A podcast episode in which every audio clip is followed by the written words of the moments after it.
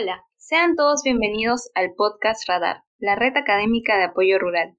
Mi nombre es Samantha Nocuica y hoy estaré acompañándolos junto al ingeniero Piero Natividad, quien es egresado de la Facultad de Ingeniería Agrícola, cuenta con especialización de riego y drenaje, solución de conflictos ligados al agua y además tiene experiencia en gestión de sistemas de riego, transferencia de tecnología y mitigación de impactos ambientales. Muchas gracias por estar con nosotros el día de hoy, Piero. Espero que tú y tu familia se encuentren bien de salud.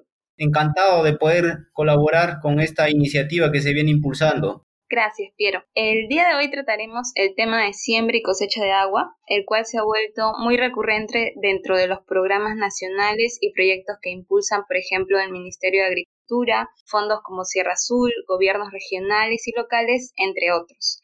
Además, este es un tema que a nivel de Latinoamérica y en nuestro contexto, el Perú, se origina de raíz de conocimientos ancestrales. Aún así, hay muchas comunidades y en general en la población desconocen este tipo de prácticas y en algunos casos se han perdido con el transcurso de los años o por inserción de otras culturas. Quizás, estimado Piero, puedas explicarnos ¿Qué es la siembra y cosecha de agua?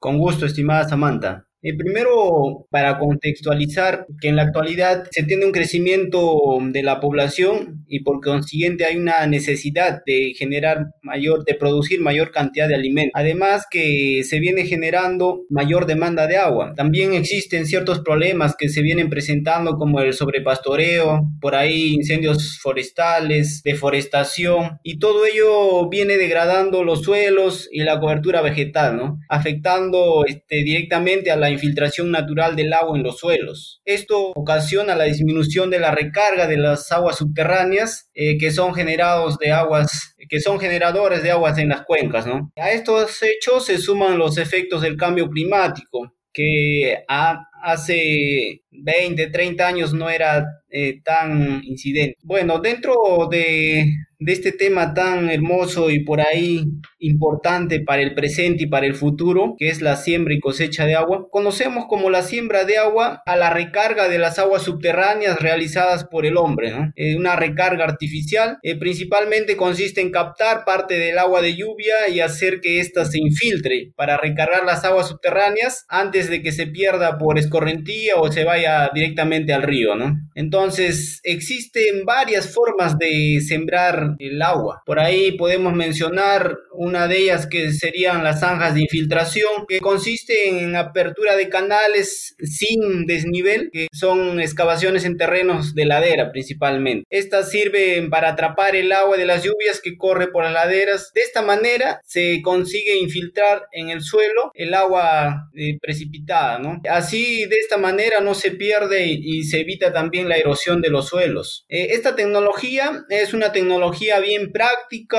es una tecnología que lo puede realizar eh, la persona de la comunidad tranquilamente por ahí con un poco de asistencia técnica. Además, es una tecnología que puede ir acompañada de plantaciones forestales con especies nativas, ¿no? Aquí sí siempre hay que recalcar que se debe optar por las especies nativas, priorizar primero las especies nativas y, y posteriormente ya tomar otras alternativas, ¿no? Con especies foráneas pero siempre hay, se debe priorizar las especies este, nativas y estas deben ser eh, sembradas sobre los camellones de la zanja, ¿no? ¿Para qué? Con la finalidad de ayudar a estabilizar y, e infiltrar el agua. Además, también podemos encontrar otra, otras tecnologías como son la clausura de praderas. Esta tecnología es una práctica que consiste en cercar un área determinada, un área que ha sido afectada y tomando ciertas medidas, ¿no? Eh, esta área se, se hace el cerco, además, bueno, por un tiempo, ¿no? Pueden ser dos años a más, dependiendo del estado de la pradera y el uso también que se ha, que se ha venido este, realizando, ¿no?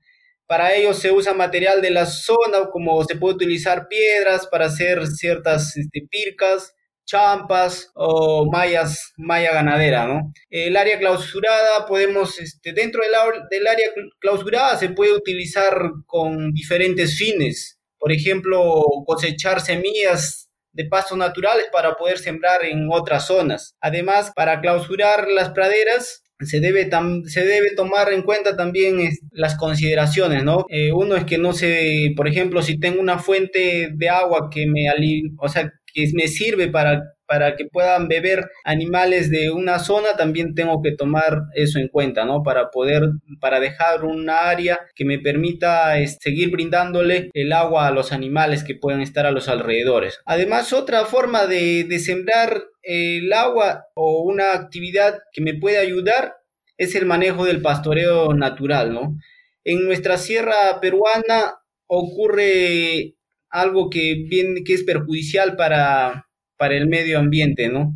Eh, que es este, el sobrepastoreo. Eh, para ello se debe, este, se debe de realizar el manejo, el manejo racional de los pastos naturales, ¿no? Se puede hacer este, algunas prácticas, como por ejemplo el pastoreo rotativo, eh, se puede dividir el campo en varias parcelas pequeñas para ir dando de comer a los animales, ¿no? Además que se pueden se puede también o se tiene que realizar un abonamiento con estiércol eh, mediante la, rotación. Eh, además que por ahí se puede también, ya utilizando este tipo de, tecnologías como les voy a mencionar que son las cochas, se pueden regar los pastos en épocas secas, ¿no? Para tener mayor, mayor cantidad de alimentos para los animales. También hay otras tecnologías que son complementarias, ¿no? Para este tipo, para esto que es la siembra de agua, que es la forestación y la reforestación. Son prácticas también eh, bastante conocidas, eh, que viene a ser una manera de proteger el suelo de las lluvias y mejorar la infiltración del agua, ¿no? Principalmente el tronco y las raíces de los árboles funcionan como retenedores de agua. Reducen la velocidad y hacen que el suelo se agriete y de esta forma a ver, se genera una abertura en el suelo que permite la infiltración del agua. ¿no? Las plantaciones este, forestales siempre se recomienda que sean llamadoras de agua, ¿no? como se conoce. Por ejemplo, por ahí tenemos la, la queuña, el aliso, el chachacomo, sauco, arrayán, plantaciones que encontramos en, nuestra, en nuestras cuencas. ¿no? También hay otras de las entrevistas me consultaban, ¿no? Que era sobre si puedo introducir o no el eucalipto, principalmente para, para este tipo de, de actividad que venimos realizando dentro de la siembra del agua, no se recomienda el eucalipto y tampoco el, el pino, ¿no? También existen tecnologías que se ha venido practicando desde hace años, ¿no? Desde la época prehispánica, que es eh, que son las amunas. Esto es una práctica que se realizan en zonas rocosas, principalmente en las zonas altas de nuestra cuenca, ¿no? Consiste en, captar el agua de la lluvia y conducirla a través de acequias de tierra y para luego eh, lograr su infiltración, ¿no? se, mediante la acequia se trasladan a las rocas fracturadas eh, que están ubicadas encima de este que están ubicadas encima de los de los manantes. Y finalmente eh, tenemos las cochas. Las cochas son los pequeños depósitos de agua ubicados en la cabecera de cuenca no estos permiten retener y represar el agua de lluvia a través de una lente infiltración permitiendo la recarga permanente del agua subterránea no eh, esto también nos brinda ciertas ciertas ventajas no además estas cochas pueden ser naturales o también pueden ser artificiales, ya cuando ocurra la intervención del hombre, ¿no? Generalmente cuando se forman, cuando se forma una depresión existente, por ahí eh, nosotros debemos aprovechar la topografía para poder construir diques que nos permitan almacenar mayor cantidad de agua, ¿no? Y ahora tocando el punto de la cosecha de agua, la cosecha de agua o recolección de agua, le llamamos a la captación eh, del agua que discurre por el suelo, ¿no? Eh, para utilizarla directamente en la agricultura o por ahí también para poder nosotros este, utilizar en, la en la ganadería o quizá para consumo humano, ¿no? Además, también puede utilizarse para la crianza de peces o ciertas actividades. Dentro de este tipo de, cosecha de agua, también voy a encontrar, este, voy a las cochas, eh, donde las cochas van a tener otro, otro fin, ¿no? Que pueden ser cochas este, de cosecha de agua, como lo llamamos, o cochas de almacenamiento, y por ahí también las cochas mixtas se prestan para ello, ¿no? Tanto para siembra de agua como también para cosecha de agua. Entonces son tecnologías que están bastante relacionadas en cuanto a la cosecha y a la siembra de agua, ¿no? Entonces, Piero, podríamos hacer una analogía con lo que es siembra y cosecha de agua, como podría ser la siembra y la cosecha de un cultivo, ¿no? Es decir, podríamos decir que nosotros el agua la infiltramos en el suelo y podríamos cosechar agua del mismo suelo. ¿no? Exactamente. Lo que se busca con este, con esta tecnología o con estas tecnologías mediante esta actividad que es la siembra y cosecha de agua es exactamente eso, ¿no? Una similitud a lo que uno hace cuando va a sembrar una semilla para poder, para posteriormente cosechar el fruto, ¿no? Entonces, lo que nosotros buscamos es sembrar el agua, alimentar este, el acuífero ¿Para qué? Para cosechar aguas abajo de la, de la cuenca o de la microcuenca y darle un uso ya sea en agricultura, ganadería o también para consumo humano. Pero permíteme que hagamos un hincapié en el tema del eucalipto y del pino, porque es algo que yo, yo también he escuchado mucho. ¿Por qué crees que si podríamos profundizar un poco en por qué crees que no se deberían realizar o utilizar de manera complementaria a la siembra de agua estas especies y si tal vez tienes la información de hasta qué altura estas especies podrían utilizarse dentro de la cuenca. Eh, mira, como toda, toda plantación tiene una finalidad cuando uno plantea para poder este, reforestar o forestar en, cierta, en cierto lugar, ¿no? Pero principalmente tocando el punto de la, de la siembra de agua, el eucalipto es una planta que te consume bastante cantidad de agua, pero su función es otra. El eucalipto tranquilamente se puede utilizar para estabilizar taludes. Entonces, no, necesaria, no necesariamente va a tener un impacto en lo que es la siembra de agua, pero me está solucionando un problema que sería eh, la estabilidad de taludes, ¿no? Entonces, el eucalipto no es que sea malo, sino hay que darle una utilidad o una ubicación adecuada, ¿no? ¿Qué es lo que, lo que yo tendría que preguntarme es qué es lo que yo quiero conseguir con la forestación de eucaliptos en mi cuenca, ¿no? Si yo quiero este, eh, sembrar agua, bueno, tengo que optar por otro tipo de, de árbol que sí me permita eso, ¿no? Pero si yo necesito estabilizar taludes, el eucalipto, el pino, son este, muy buenos árboles para poder lograr ese objetivo, ¿no? Además que también se le puede tomar como el, pino, por ejemplo, es un buen este, árbol que nos permite, que nos brinda el intercambio gaseoso, ¿no? Entonces, eh, por ahí, en el tema de, de altitudes, generalmente, bueno, existen variedades de eucalipto, ¿no? Pero principalmente están por, por hasta alrededor de los 3.500 metros sobre el nivel del mar o un poco más, ¿no? El pino es un poco a menos altitud, pero también depende de la variedad que se pueda utilizar, ¿no? Pero en realidad, si yo pienso en utilizar este, estos árboles para poder sembrar, sembrar el agua, eh, un poco que hay que tomarlo con pinzas, ¿no? Es mejor utilizar árboles que son oriundos de la zona, que ya están adaptados también a climas particulares que introducir una, un árbol foráneo que también me pueda causar un daño o que pueda este, ser un problema para algo que yo estoy tratando de solucionar, ¿no? Gracias, Piero. Para seguir con las, con las preguntas, ¿cuál crees tú que es la importancia y el beneficio que puede brindar la siembra y cosecha de agua para las comunidades que la realizan? Eh, bueno, la importancia principalmente eh, radica en la, en la conservación del recurso hídrico, ¿no? Y la preservación de la naturaleza. Entonces, con ello yo estoy logrando bastante, ¿no? Y los beneficios son múltiples. Principalmente con si yo estoy optando por un proyecto de siembra y cosecha de agua, estoy logrando este mayor, estoy logrando generar empleo pero por ahí si no le veo con ese fin y lo desarrollo por otra línea o lo vengo practicando ya desde tiempos ancestrales, eh, lo que me va a permitir es tener mayor disponibilidad de agua, ¿no? tanto para la agricultura como también este, para consumo humano o por ahí para la ganadería, ¿no? Eh, bueno, esto me va a permitir tener suficiente agua para incrementar la frontera agrícola, ¿no? Que uno, que uno lo que generalmente se limita por la falta del recurso hídrico.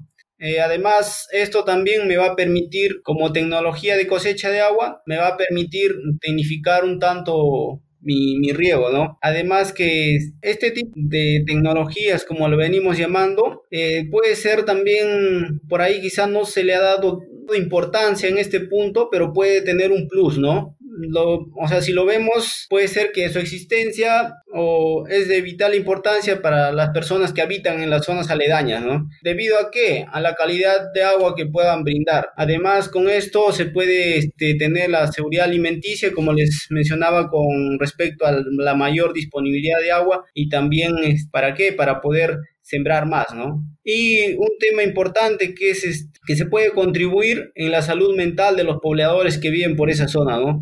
Eh, si bien es cierto, el agua te da vida, entonces tener una fuente de agua que es bien cuidada, esto me va a mejorar mi calidad de vida y, y además esto me puede servir como un potencial turístico, ¿no? Un potencial turístico que me pueda a futuro generar ingresos. Entonces hay que verle, hay que verlo esto también por ese lado, de que si yo cuido mis praderas, cuido mis cochas, y de manera integral cuido mi microcuenca y mi cuenca, también se puede aprovechar como un potencial turístico, ¿no? Eh, nosotros somos testigos de que la gente en las ciudades están un poco estresadas y buscan salir a zonas cercanas, entonces podemos aprovechar en, eh, principalmente en la Sierra de Lima que está cerca a la ciudad y darle un, un enfoque diferente, ¿no? Como que como un potencial turístico. Además de que se va a complementar con ciertas ventajas que se va a tener a futuro, ¿no? Como que es la, disponibilidad hídrica. Pero no hay que perder este punto que sería bueno tenerlo en cuenta.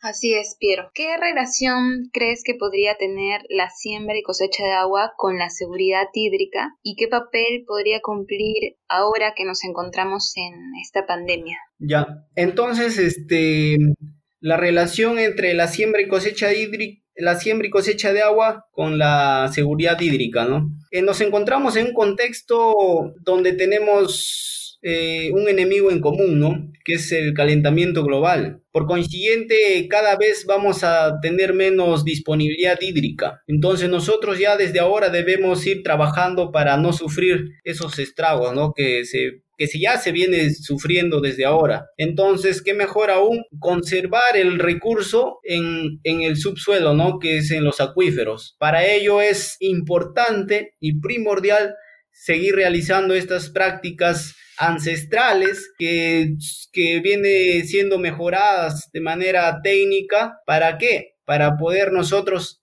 almacenar a través de la infiltración y mediante los acuíferos este recurso hídrico que nos va a servir eh, durante la cosecha que sería a través de los manantes o por ahí este, ciertos eh, riachuelos que nos puedan servir para qué para mejorar eh, nuestro potencial agrícola no o para ampliar nuestra frontera agrícola. Entonces, si nos ponemos en un contexto de, esta pandemia, eh, en la actualidad lo que, lo que se está este, viendo es que la gente está optando más por el consumo de productos naturales y que también son de origen de, o sea, provenientes de la agricultura familiar, ¿no? Entonces, en este contexto, el quien nos está salvando de esta, el quien nos está abasteciendo de alimentos en este contexto es la, agricultura familiar, ¿no? Y la agricultura familiar principalmente está ubicado en la, en la parte, en la zona andina, en la, en la selva, generalmente en el interior del país, ¿no? relacionándolo con estas actividades que es la siembra y cosecha de agua, y con la disponibilidad hídrica, esto nos va a permitir que nosotros tengamos agua disponible para poder regar nuestros cultivos y de esta forma eh, tener una garantía de que nuestra producción no va a sufrir ningún tipo de, daño por estrés hídrico. entonces, estaríamos este, también garantizando que se va a tener suficiente cantidad de alimentos para, para, este, para esta época de, de pandemia, ¿no? Así es, Piero. Tener, hay que tener siempre presente eso, ¿no? Que muchas de las comunidades son las que realizan ese tipo de actividad que es la agricultura familiar, está presente en, en muchas de las comunidades que a, la par realizan la siembra y cosecha de agua. Es importante tener en, cuenta eso y quería preguntarte también estas prácticas además de poder beneficiar a las comunidades que las realizan, ¿tienen algún tipo de beneficio indirecto a las ciudades, por ejemplo? Respecto a esta pregunta, es clave ver a Lima, ¿no? Lima, la capital. Lima, la capital, está pasando o ya viene pasando por, por una dependencia de, del recurso hídrico que está destinada para el consumo humano de ciertas cuencas, ¿no? Entonces, eh, hasta la actualidad eh, se viene trabajando con este tema de siembra y cosecha de agua. ¿Para qué? Para poder garantizar la disponibilidad hídrica y no pasar por una, por una crisis o por una falta de agua, ¿no? Entonces, esto, el impacto generalmente se, se, viene, o sea, se viene percibiendo en las grandes ciudades, ¿no? Por ejemplo, este, si nosotros no trabajamos, si no trabajamos en las cuencas que alimentan a nuestra capital con este recurso elemental, eh, se va a sufrir se, va a sufrir a futuro, ¿no? Entonces es por ello que desde hace mucho tiempo se viene trabajando con estas tecnologías en la parte, en la parte alta de, la, de las cuencas, ¿no? Eh, ¿Por qué? Porque sí o sí, de aquí a unos años, eh, cada vez se va a sentir los estragos de este, del calentamiento global. Así es. Muy de acuerdo contigo, pero también los habitantes de las ciudades tenemos que ser conscientes que el agua es un recurso que, que sí tiene límite, que también pasa por procesos de purificación y estos procesos de purificación, mientras no sea un agua que haya tenido o que haya sido demasiado contaminada, estos procesos de purificación van a ser más costosos también para nosotros. Es un trabajo en conjunto, ¿no? Tanto los, el trabajo desde las cabeceras de cuenca hasta nosotros que vivimos en las ciudades, el no despilfarrar el agua sobre todo. Y una consulta que tal vez le interese a los, a los amigos comuneros que esperemos nos estén escuchando, a las comunidades que todavía no hayan aplicado o que tengan interés en desarrollar estas prácticas, ¿qué entidades o autoridades pueden diseñar o financiar este tipo de proyectos? Bueno, en la actualidad eh, la unidad ejecutora Fondo Sierra Azul, que es, eh, un, que es un programa del Ministerio de Agricultura y Riego, eh, viene impulsando la siembra y cosecha de agua como uno de los componentes de la estrategia que ha diseñado para la seguridad hídrica y agropecuaria, esta actividad que necesariamente tiene que estar articulada con componentes de infraestructura mayor, como es irrigación, riego tecnificado, este, riego tecnificado parcelario, y algo fundamental que antes no se venía trabajando, que es el, fortalecimiento y el desarrollo de capacidades, ¿no? Por ahí antes se, trabajaba en un proyecto de riegos, pero no se enfocaba mucho en este componente, ¿no? Eh, bueno, este, el programa de Sierra Azul eh, viene trabajando o financia eh, temas de siembra de agua como también de cosecha, ¿no? Dentro de lo que es siembra de agua, por ahí está este, trabajando en el mejoramiento o ampliación o rehabilitación de coches. Nosotros podemos, este, en, la parte, en la parte alta de nuestra cuenca, por ahí se, encuentran coches naturales, ¿no? Lo que se hace es eh, un mejoramiento, la ampliación, ampliación es para poder incrementar la capacidad de retención de agua y quizá también necesite rehabilitación. En esto también viene financiando el, Fondo Sierra Azul. Además que, además que, además de eso, también complementa con ciertas actividades como son forestación, reforestación, eh, zanjas de infiltración, conservación de praderas, protección de bofedales, rehabilitación de acequias de aducción o comúnmente que le llamamos amunas. Entonces, este fondo Sierra Azul viene trabajando con todas estas tecnologías que van de la mano, ¿no? Y en cosecha de agua eh, también viene impulsando lo que son los micro reservorios, ¿no?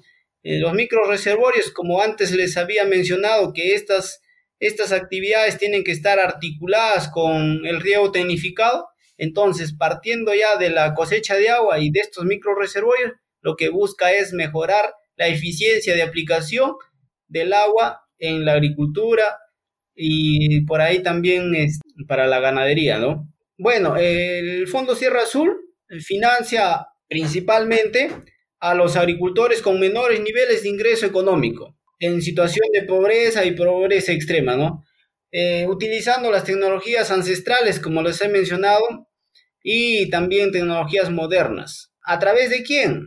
A través de los gobiernos subnacionales que podrán presentar sus proyectos formulados, ¿no? Quienes pueden presentar su su documento, su, su, solicitud de financiamiento a través de los tres niveles de gobierno, ¿no? Puede presentar este, a través del gobierno regional, el gobierno municipal y, o el, gobierno provincial. Entonces, en la actualidad, el Fondo Sierra Azul viene haciendo un trabajo arduo, ¿no? No solo eh, trabajando en este tema de desarrollar los proyectos, sino también te brinda asesoría para formular los expedientes técnicos, ¿no?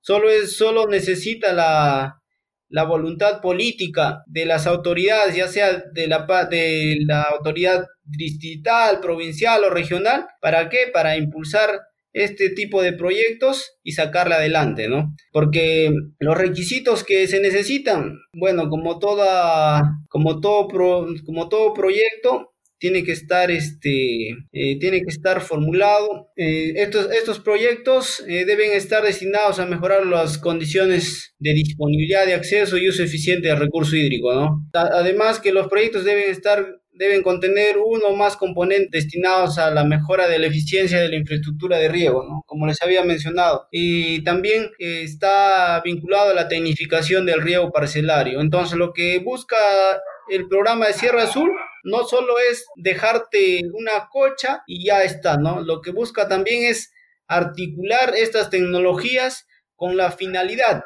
de poder ver el beneficio del, del agricultor, ¿no? de la persona que habita en esa, en esa cuenca. También hay otras entidades como AgroRural que también vienen este, impulsando como parte, de, como parte de sus componentes este tipo de tecnologías que están ahí relacionadas con la siembra y cosecha de agua y este, ONGs que ya hace varios años vienen también trabajando con este tipo de, de temas. Así es, Piero, muchas gracias. Entonces, así que ya saben, eh, amigos campesinos que forman parte de las comunidades, hay que organizarnos, tocar las puertas de la municipalidad distrital, provincial. O sea, es posible ponerse en contacto con Fondo Sierra Azul, por ejemplo, u otras organizaciones para poder desarrollar estas prácticas, ¿no? Para poder tener el apoyo técnico y poder tener una aplicación completa, ¿no? No solamente, no solamente solo la siembra o solo la cosecha o solo una cocha,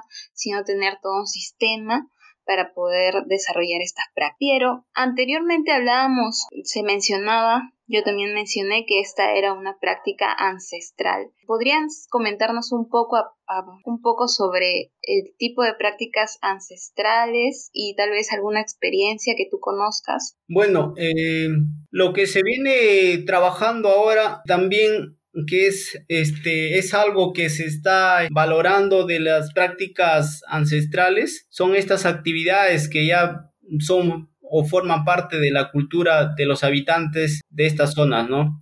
Entonces, por ahí va este tema que está relacionado a las tecnologías propias o tecnologías apropiadas para la zona. Entonces lo que se busca son tecnologías que sean o que estén relacionadas a la, a la cultura o a las prácticas culturales que ya la gente que habitan esa zona estén bastante relacionadas. Entonces, experiencias bastante conocidas. Eh, tenemos ahí cerca Lima, ¿no? Donde ya, como anteriormente les mencionaba, eh, los habitantes son conscientes de la escasez de este recurso. Entonces, por años de años vienen trabajando y ya estas tecnologías forman parte de su cultura, ¿no? Por ejemplo, uno de los ejemplos que les puedo mencionar eh, son las amunas para siembra y cosecha de agua en Guarochirí, ¿no? En Guarochirí se siembra el agua, por ejemplo, en los de los meses de diciembre a abril, donde existe bastante precipitación y se cosecha agosto, septiembre, octubre, donde hay, donde se tiene temperaturas más altas, además que eh, se necesita bastante agua para poder eh, regar, regar los cultivos, ¿no? Bueno, anteriormente les había mencionado que las amunas son un sistema prehispánico de, de recarga artificial de acuíferos, ¿no? Mediante la siembra del agua. Estas aguas eh, por las amunas son conducidas a través de una red de acequias o canales sin revestimiento a superficies fracturadas, porosas este, o rocosas de las que se va a infiltrar en los acuíferos montañosos, ¿no? Entonces, eh, por ahí también hay otra, otra actividad muy interesante que es la champería, ¿no? Esta es una fiesta del agua en San Pedro de Casta, también Guarochirí. Entonces, de esto cabe resaltar que existe una organización cultural, ¿no? Orientada a mantener el canal mediante las jornadas de trabajos llevada a cabo como como si fuese una fiesta en honor al agua. Entonces, esto ya forma parte o es parte de, de la cultura del agua, ¿no? Entonces, consiste en la limpieza de los de los canales, ¿para qué? Para poder mejorar la eficiencia Entonces, con esta, a través de esta festividad se viene trabajando sin la necesidad de depender de un recurso del Estado, pero sí, como parte de su cultura, desarrollan todo este tema del mantenimiento de sus acequias, canales principales, por ahí los secundarios. Entonces es toda una tradición que año a año se viene practicando y es un claro ejemplo de que los comuneros o los usuarios pueden realizar actividades de manera conjunta sin la necesidad de un financiamiento, ¿no? Eh, es solo que estas actividades forman, formen parte de su cultura del agua, ¿no? Tan que actualmente se viene hablando bastante. Eh, por ahí también hay actividades en diferentes zonas de la sierra de nuestro país que están bastante relacionadas a la fiesta del agua, ¿no? Cuyas prácticas principales son desarrollar actividades de mantenimiento, ya sea de los canales como también por ahí la protección de de los bofedales y es de las praderas que terminan con una hermosa festividad como una como una fiesta o una valoración al recurso hídrico que les brinda la naturaleza, ¿no? Listo, muchas gracias, Piero. Y bueno, ya vamos concluyendo con esta entrevista, nos queda solamente esta última pregunta. ¿Cómo crees que la academia y los estudiantes que tienen carreras relacionadas a, a estas prácticas puedan aportar a, desarrollarlas. Bueno, en este contexto en el que nos encontramos nos ha permitido centrarnos y poder pensar en lo que los jóvenes podemos hacer por nuestra agricultura familiar, ¿no? Entonces, nosotros un poco que hemos estado perdiendo protagonismo en este aspecto. Entonces, a través de la academia, lo que nosotros podemos brindar a los agricultores, principalmente a los agricultores que no tienen suficiente acceso al conocimiento y a la información, podemos brindarle esto lo que tanto les hace falta, ¿no? Eh, quiero felicitar por la iniciativa que se ha dado a través de, a través de jóvenes que vienen impulsando este, este tipo de programa. Eh, primero felicitar a los jóvenes que vienen impulsando este programa que nos va a permitir llegar de manera directa hacia las comunidades rurales, ¿no? Con la finalidad de brindarles conocimientos, por ahí experiencias y, y facilitarle el acceso al conocimiento, ¿no? Entonces nosotros los, los jóvenes tenemos una, una obligación y,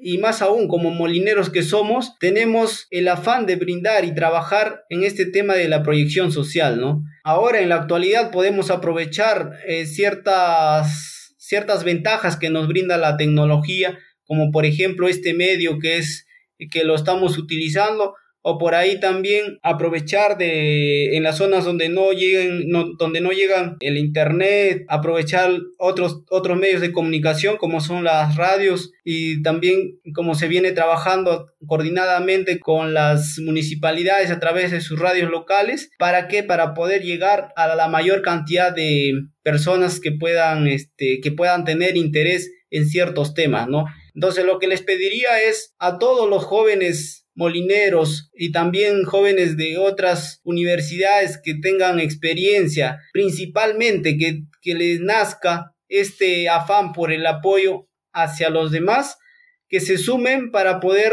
trabajar de manera conjunta y fortalecer este proyecto que se viene desarrollando y así eh, poder, poder trabajar para brindarle mayor acceso al conocimiento al pequeño agricultor, ¿no? Este agricultor que adolece de muchos problemas y, va a ser o, y va a sumar este componente que es fundamental para cualquier tipo de actividad que es este el acceso al conocimiento, ¿no? Sería hermoso de que se pueda llegar a la mayor cantidad de la población que está relacionada a la agricultura familiar entonces tenemos un gran reto y lo que se necesita es la voluntad de cada uno de nosotros para poder hacer realidad este, este sueño que se tiene pensado, ¿no? Entonces lo que les, eh, la importancia que va a tener y el impacto que se quiere alcanzar es, es y será eh, de mucho beneficio para todo el país. Muchas gracias, Piero. Entonces, para finalizar esto, eh, lo que quedaría es trabajar de manera eh, conjunta o coordinada en este tema de, acceso al conocimiento, también quedan otros temas pendientes dentro de la agricultura familiar, ¿no? Es un tema bastante, un tanto bastante olvidado o visto de una manera superficial, donde nosotros como jóvenes también tenemos que formar y ser parte de este cambio y empezar a ser protagonistas, ¿no? Porque por ahí tenemos ciertas ciertas falencias, no solo es el acceso a conocimiento o información, también los jóvenes que se dedican a la agricultura rural, a la, a la agricultura o los jóvenes este, rurales que involucra un, un, un panorama más amplio, también tenemos dificultad en el acceso a la tierra, también tenemos dificultad en el acceso a servicios de financiamiento. Ahora que se está viendo es la dificultad en accesos a empleos y algo que que queda pendiente del que se tiene que trabajar de la mano, que es el acceso al mercado, ¿no? Eh, pero principalmente nosotros como jóvenes tenemos que tener una participación en el diálogo sobre las políticas que se puedan, este, que se puedan discutir respecto a, a, lo que es la agricultura familiar y el vínculo de los jóvenes que están relacionados directamente en este tipo de Muchas gracias, Piero, por tus palabras, por el tiempo que nos has podido brindar para esta entrevista. Ya hemos llegado al final. Quiero agradecer también a todas las personas que nos han escuchado el día de hoy. Gracias por acompañarnos e invitar a las demás personas, a todas las personas que nos puedan seguir en nuestras redes sociales página de Facebook, que compartan este podcast y tal vez algunas palabras que quieras dar, Piero, como para despedirnos. Bueno, primero quiero agradecer también a ustedes, a Samantha, Yuri, quienes brindan parte de su tiempo en esta actividad que se viene desarrollando, que también por ahí hay bastantes jóvenes que vienen trabajando en este proyecto. Eh, solo eh, me queda felicitar a ustedes por el arduo trabajo que vienen desarrollando y también es decirle a, los agricultores, a la gente que, que viene siendo un tanto olvidada por, por, el gobierno, que nosotros los jóvenes tenemos todo la, toda la voluntad de poder trabajar y poder también brindarle nuestros conocimientos y las experiencias que día a día vamos ganando y compartirlas con ustedes, ¿no? Poco a poco iremos eh, generando mayor cantidad de material para poder compartir, pero la idea es esa, ¿no? De nosotros como academia, como universidad, poderles, poderles brindar acceso al conocimiento, a la información que mucha falta hace en estas actividades que se vienen desarrollando al interior del país, ¿no? Eso sería todo y muchas gracias por compartir este espacio y que tengan muy buenas noches. Eh, nuevamente muchas gracias por escucharnos, por acompañarnos. Personalmente me gustaría dedicar esta entrevista, además a todos nuestros hermanos en provincia que se encuentran pasando en estos momentos por una situación muy complicada por el COVID. Mucha fuerza para ellos, mucha fuerza y mucha unión también. Y bueno, me despido. Sigan acompañándonos, compartiendo con sus amigos, familiares, compañeros. Eh, mi nombre es Samantha Nocuica y hasta la próxima oportunidad. Gracias.